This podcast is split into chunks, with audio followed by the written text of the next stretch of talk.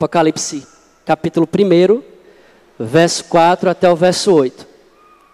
Vou ler e peço que a igreja aí acompanhe na sua Bíblia.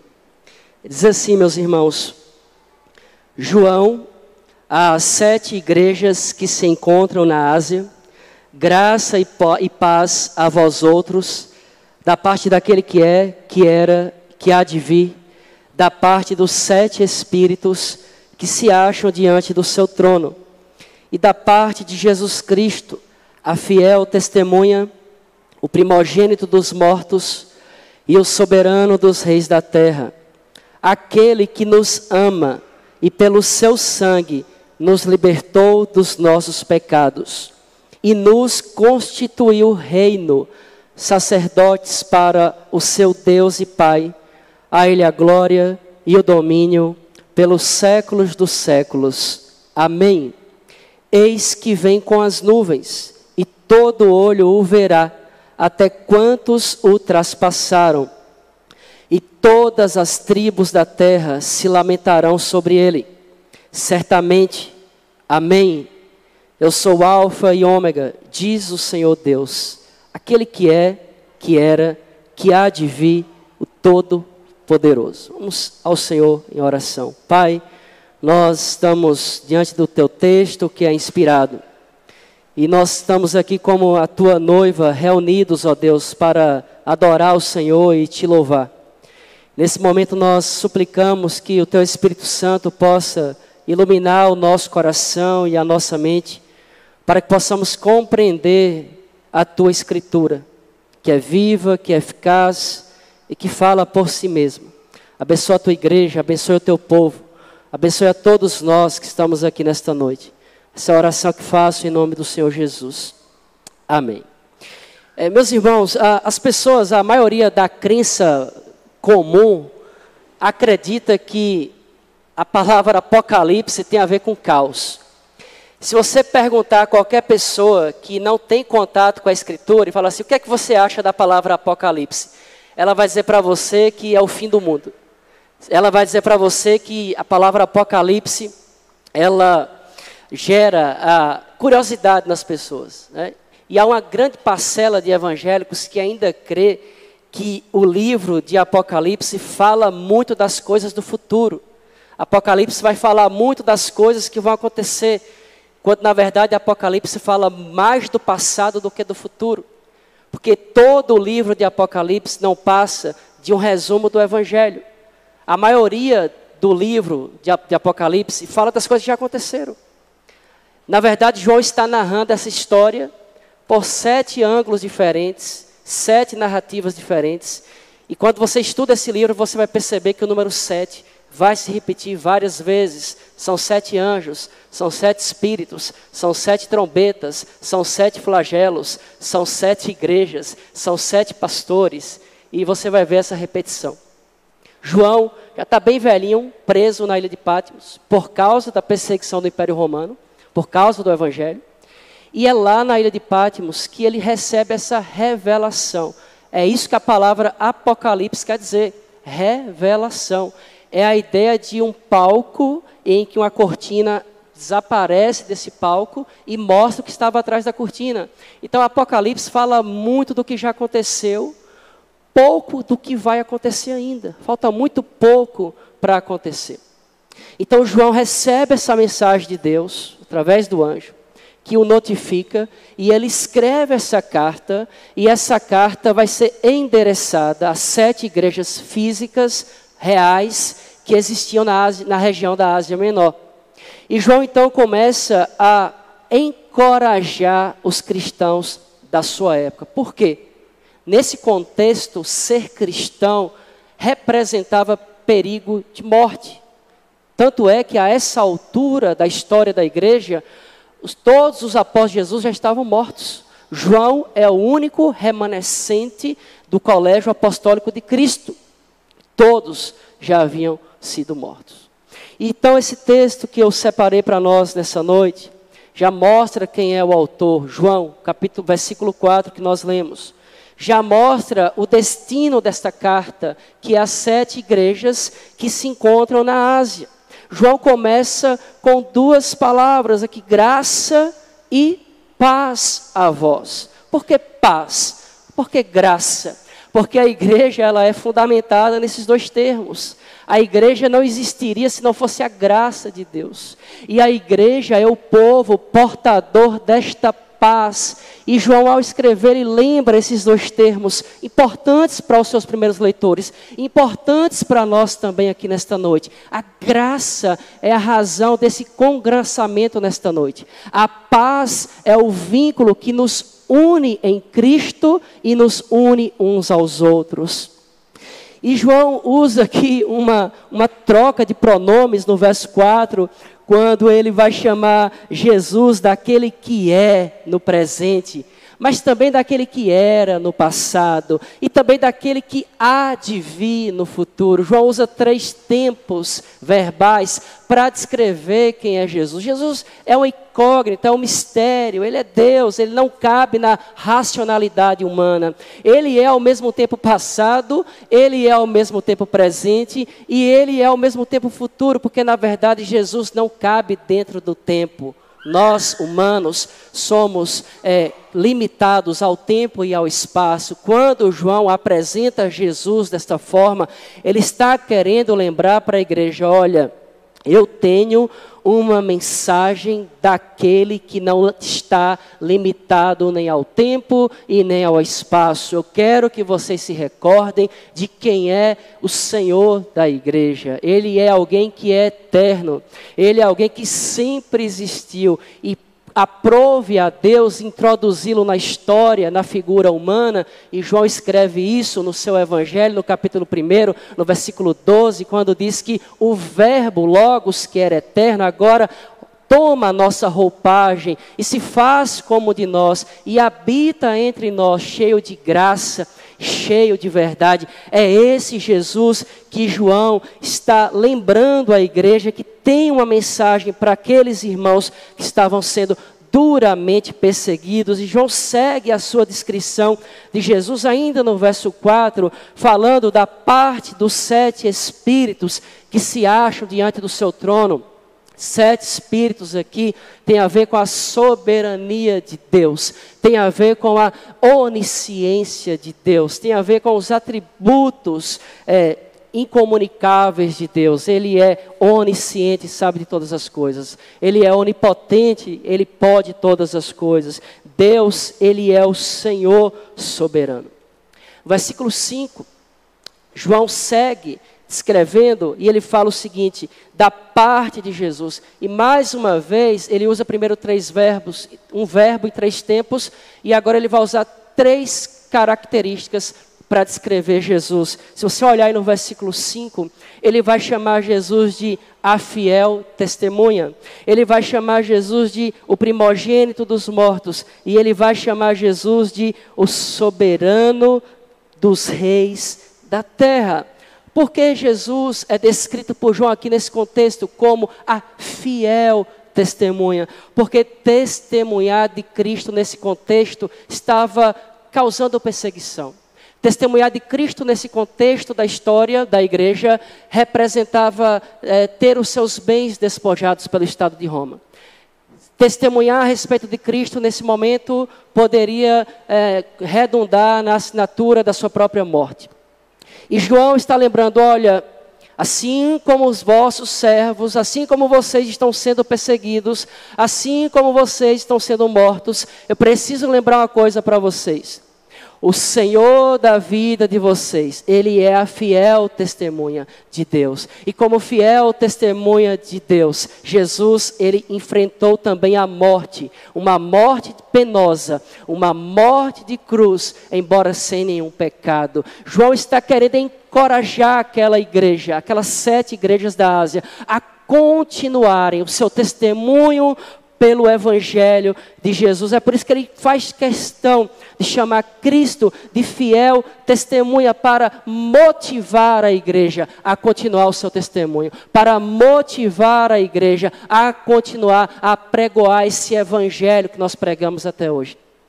A segunda característica que João traz para esta igreja de Jesus é muito importante, porque ele vai chamar agora, na parte B do versículo 5, Jesus, uh, o primogênito dos mortos.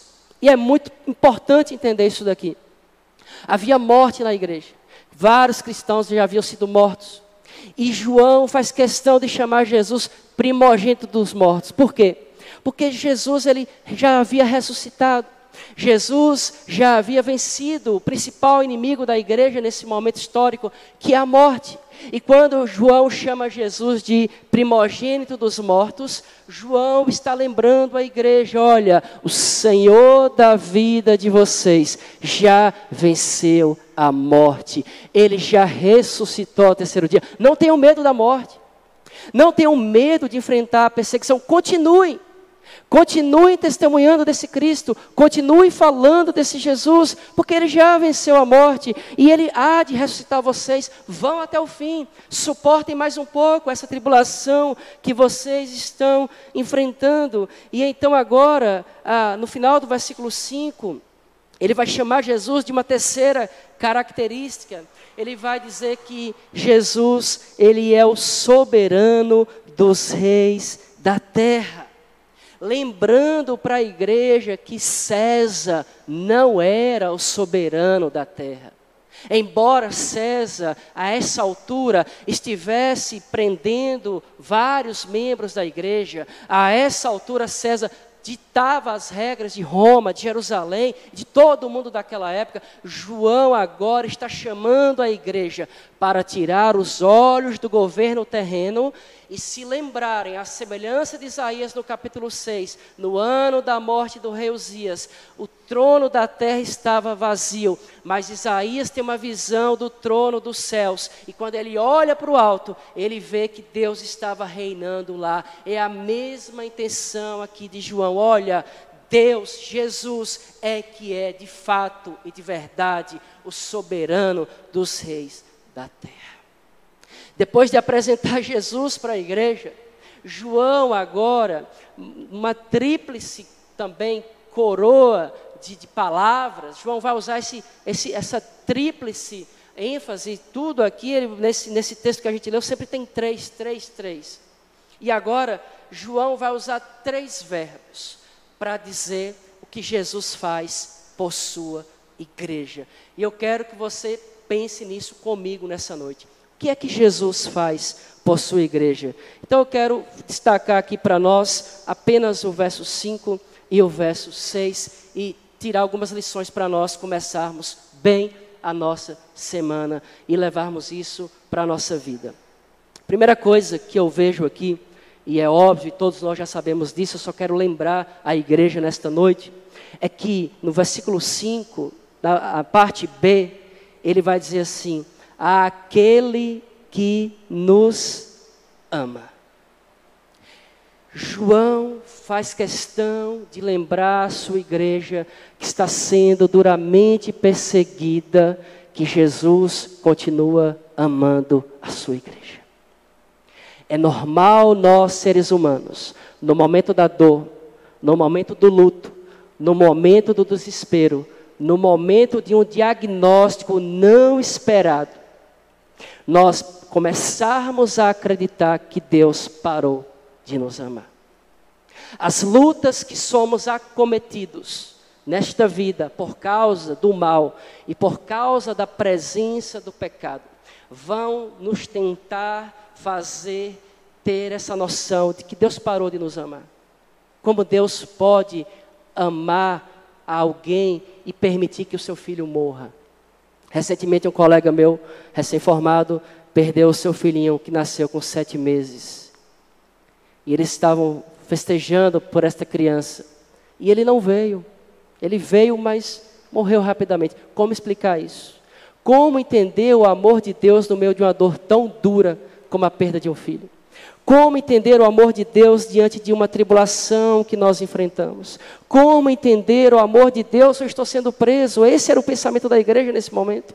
Como é que Jesus me ama e Ele permite que eu vá preso? Como é que Jesus me ama e Ele não está fazendo nada? Nossos irmãos estão morrendo. Esse era o pensamento, essa era a inquietação do coração da igreja nesse contexto. É por isso que João aqui faz questão de lembrar: olha, Jesus, no verso 5 aí na parte B, é aquele que nos ama. E quando Jesus diz que ama a igreja, ele ama de fato, E de verdade, e a palavra usada por João aqui para descrever e é traduzido por nós amor é a palavra ágape. E essa palavra traduzida por amor traz uma implicação muito forte para nós.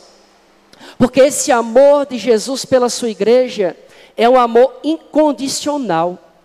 Esse amor de Jesus pela sua igreja não está relacionado ao que nós fazemos, não está relacionado ao que deixamos de fazer, não está relacionado à nossa posição é, social, não está relacionado a nada que existe em nós. Na verdade, esse amor de Deus pela sua igreja é um amor firmado no seu próprio ser, no seu próprio caráter. Deus é amor e Ele ama a sua igreja. Quando Jesus fala para a igreja que, olha, eu amo vocês, é porque de fato, meus irmãos, Ele está é, nos amando e nós precisamos lembrar disso, que o amor de Jesus jamais terá fim nas nossas vidas. Essa palavra amor que é traduzida aqui, além de ser um amor incondicional, é um amor altruísta. O que significa isso? Significa que Jesus nos ama independente da nossa condição, mas também é um amor sacrificial. Significa literalmente alguém capaz de morrer por outra pessoa que não merece essa morte. Quando Jesus está lembrando aqui para a igreja, olha, aquele que nos ama, ele está dizendo exatamente isso. Vocês precisam se recordar que Jesus ama vocês incondicionalmente. E para isso ele deu a vida dele por vocês. O amor de Jesus pela igreja não é um amor fundamentado em emoções passageiras. O amor de Jesus pela igreja é um amor que está enraizado na sua vontade profunda de beneficiar o seu próximo, a igreja. Meus irmãos, esse amor de Jesus é tão forte por nós que ele vai ao Calvário por nós. Ele derrama a sua última gota de sangue por nós. É aquela palavrinha de três letras que está lá em João 3,16 que nós sabemos de cor. Deus amou o mundo de tal maneira. Essa palavra tal é inexplicável. Não cabe na racionalidade humana como que um Deus perfeito sacrifica o filho dele por pessoas imperfeitas como nós, não cabe na nossa mente. Por isso que o amor que João coloca aqui, além de ser uh, sacrificial, além de ser incondicional e além de ser altruísta, é um amor transcendente, porque o amor de Jesus pela sua igreja transcende toda a imaginação humana, toda a inteligência humana. Se nós pudéssemos pegar todos os grandes sábios, os grandes pensadores, os grandes filósofos e pedissem para eles explicar o amor de Deus por nós, seria insuficiente. Tamanho é esse amor por nós. E diante disso, meus irmãos, diante desse amor de Deus pela sua igreja, nós vamos descobrir que Deus é aquele que ama os não amáveis. Deus é aquele que ama os não amáveis. Porque quando você olha para o ministério de Jesus, quem que ele vai chamar para andar com ele? As piores pessoas da sua época. Claro que tem raras exceções, né? Mas Jesus está andando em Jericó, ele vê um ladrão em cima de uma árvore. E Jesus fala: desce daí que hoje eu vou jantar na sua casa. De repente, Jesus está no seu ministério e pega uma mulher e coloca diante dele e diz: A lei de Moisés diz que tem que apedrejar porque ela foi pega em adultério. Nós não sabemos o que eles fizeram com o homem, né? Com quem que aquela mulher adulterou? Tinha que apedrejar os dois. Jesus salva aquela mulher e diz: Vá e não peque mais. Jesus, ele amou os não amáveis. E qual a implicação disso para mim e para você nessa noite? Ora, se Jesus amou os não amáveis, quem que nós temos que amar como igreja? Nós somos chamados a amar os não amáveis. Porque um dia nós éramos os não amáveis. E Deus manifestou esse amor por cada um de nós, nos chamando pelo nosso nome. Jesus nos atrai pelo seu amor. Ninguém vem pela dor, ninguém vem pelo sofrimento. Nós vimos a Cristo pelo amor que Ele derramou em nosso coração. E agora nós somos como igreja, meus irmãos. Eu falava disso hoje de manhã lá em Belém. Como é desafiador amar a igreja nos nossos moldes humanos. Mas Jesus nos chama para amar o próximo como Ele ama. E aí complica. Porque o amor de Jesus é altruísta, o amor de Jesus é incondicional e o amor de Jesus transcende toda a razão humana. E nós, como igreja plantadas nesta terra, somos chamados a amar os não amáveis. Devemos amar até mesmo as pessoas que nos afetam. Devemos amar as pessoas que pensam diferentes de nós. Devemos amar, meus irmãos, e amar aqui não se resume em uma expressão verbal. Amar é uma ordenança de Deus para nós. Amar significa se dispor ao outro. Amar significa relacionar-se com o outro. Amar significa doar-se ao outro. Amar significa investir o seu tempo e os seus recursos no outro. É isso que Jesus espera de nós como a sua igreja. Porque ele faz isso incansavelmente todos os dias por mim e por você. E esse amor de Cristo é a razão de estarmos aqui nesta noite, é a razão da nossa vida e é a razão da nossa existência. Mas João traz um segundo verbo para nós. E esse segundo verbo é uma, eu penso que ele é uma consequência do primeiro verbo. Eu acredito que a, a, segunda expressão, ela, ela tem como base a primeira, que é o amor. Ora, se Jesus ama a igreja, se Jesus dá a sua vida pela igreja, então ele vai fazer isso que segue no texto, no versículo 5, aí na parte B, que pelo seu sangue nos libertou dos nossos pecados. Que maravilha isso, meus irmãos. Em Cristo nós somos livres. Em Cristo nós somos plenamente libertos.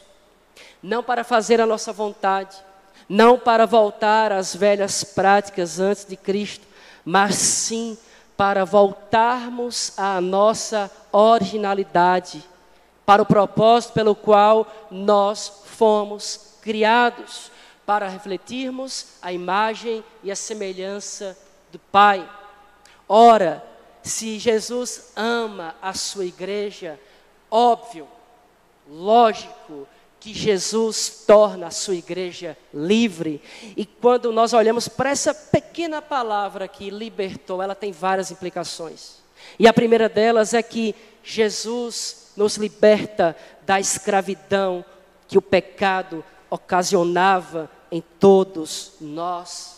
Quando João está lembrando a igreja, olha, ele pelo seu sangue nos libertou. João está dizendo para a igreja: a prisão romana não é o maior problema de vocês. O cárcere romano não é a maior, não é a maior preocupação de vocês. Porque a prisão humana ela não pode se comparar à prisão que o pecado causava na vida de vocês. E não importa mais se vocês estão numa masmorra, não importa mais se vocês estão num cárcere frio, não importa mais se vocês estão no corredor da morte do imperador de Roma. Isso não importa, porque o que, o que importa aqui é que vocês já foram resgatados da escravidão que vocês andavam outrora e agora vocês estão vivendo uma novidade de vida, uma comunhão íntima e profunda com Deus pelos méritos do sangue de Cristo no Calvário. João está lembrando a igreja que eles estão livres do maior problema que o ser humano pode enfrentar, que é o pecado. Não há mais poder sobre nós. Paulo escreve isso aos Romanos, capítulo 8, versículo 1, quando ele diz que não há mais nenhuma condenação. Para quem? Para aqueles que estão em Cristo Jesus, que não andam mais segundo a sua natureza humana, mas agora andam segundo a lei de Deus. Há uma segunda implicação nessa palavra libertação aqui. É que quando João diz que fomos libertos pelo sangue de Cristo, ele está dizendo que todos, Todos os nossos pecados são perdoados pelo sangue de Jesus. É isso que ele escreve aos Romanos no capítulo 5, no versículo 1, que agora nós somos justificados pela fé em Cristo Jesus através da sua morte, através do seu sangue. De forma que nós que pertencemos a Deus temos perdão de pecados. É por isso que na nossa liturgia nós separamos um momento para confessar os nossos pecados a Deus, porque nós temos a plena certeza de que nós somos perdoados. A terceira implicação dessa palavra libertação, que nos libertou, traz a ideia de resgate, traz a ideia de redenção. A palavra jurídica para explicar alguém que está no corredor da pena de morte. No Brasil nós não temos a pena capital, mas alguns países, Estados Unidos, Indonésia, outros países do mundo afora, existe a, a, a pena de morte para crimes hediondos. E eu e você éramos condenados a esse crime, a essa condenação. Porque Paulo, no capítulo 3, versículo 23, ele vai dizer que a consequência final do pecado é a morte. E quando João diz que pelo sangue nos libertou dos nossos pecados, tem essa terceira implicação, no sentido de que agora nós não estamos mais condenados porque alguém pagou a sua pena no seu lugar, no meu lugar. Jesus passou na nossa frente. E quando Jesus vai à cruz do Calvário, ele nos substitui literalmente. E ele morre por você ele entrega a vida dele por você. Ele se doa por você. E a sentença de morte que era para nós estava sobre ele. Ele sofre a nossa morte para que agora nós pudéssemos viver essa nova vida em Cristo Jesus. Uma quarta e última aplicação desse, dessa palavra libertação é que a libertação que Jesus nos oferece não é apenas liberdade do pecado, não é apenas também liberdade para viver uma nova vida, mas essa libertação que Jesus proporciona para nós é para que possamos viver uma vida de santidade. Deus chama cada um de nós para agora em Cristo Jesus desenvolvermos uma vida de santidade, deixando o pecado para trás. Como o autor dos Hebreus diz, né, deixando todo o peso, todo desembaraço, tudo aquilo que nos atrapalha, e olhando firmemente para quem? Para o autor da nossa salvação. Jesus Cristo, Ele nos chama, meus irmãos, para vivermos uma vida de santidade. É o próprio Cristo que está santificando e continuará a santificar a sua igreja. Terceiro e último verbo que eu quero pensar com vocês está ainda no versículo 6 agora, quando Jesus diz o seguinte: quando João diz, melhor dizendo, e nos constituiu reino, sacerdotes para o seu Deus e Pai, a Ele a glória, o domínio pelos séculos dos séculos. Amém. Perceba, Jesus ama a sua igreja. Jesus traz uma libertação que tem todas essas aplicações que eu trouxe para nós. E agora eu vejo aqui Jesus ressignificando a sua igreja. Jesus está agora dando um novo significado para aquele povo que estava sendo morto, que estava sendo preso, que estava sofrendo uma dura perseguição de Roma. E para nós aqui nessa noite, eu não sei como é que anda a vida de vocês, eu não conheço ninguém aqui nessa noite, eu não sei quem nos visita aqui nessa noite, mas quem está nos assistindo também, eu não sei como é que anda a sua vida. Eu não sei se a sua vida perdeu o significado, o sentido, até mesmo dentro da igreja. Às vezes a gente está perdido dentro da igreja. Às vezes a gente vai se acostumando com as coisas da igreja, com os cultos, com os eventos, e às vezes parece que as coisas da igreja não têm mais significado para nós. Parece que a palavra de Deus não fala mais ao coração, parece que as músicas não tocam mais no nosso íntimo, parece que não faz mais sentido orar, parece que a gente está vivendo uma fé no piloto automático, mas aqui eu vejo Jesus trazendo uma ressignificação para a sua igreja nesta palavra constituir. Quando ele diz que constituiu, reino, sacerdotes para o seu Deus e Pai. Jesus está lembrando aqueles irmãos que estavam sofrendo duras perseguições de Roma, que nesse contexto, Jesus está dando para a igreja uma identidade. Quando João escreve que Jesus os constituíra reino e sacerdotes, perceba, para o seu Deus, apóstolo, pronome possessivo seu. A igreja pertence a Deus. Nós, todos nós somos sacerdotes de Deus. Todos nós pertencemos ao reino de Deus e isso muda tudo nas nossas vidas. Nós não, somos, não somos apenas meros membros de uma igreja local, na nossa linguagem técnica reformada. Nós somos muito mais do que isso, e um dos pilares da reforma é que agora todos têm acesso a Deus através de Cristo Jesus. E quando João está dizendo para a igreja: olha, vocês são sacerdotes, vocês são reinos para o próprio Deus, João está dizendo: olha, a sua identidade é de que vocês são filhos e filhas do Deus Todo-Poderoso. Vocês pertencem ao reino eterno, imutável, indestrutível. Nós, meus irmãos, temos uma identidade clara. Nós somos sacerdotes do Deus Altíssimo. Mas vai além disso.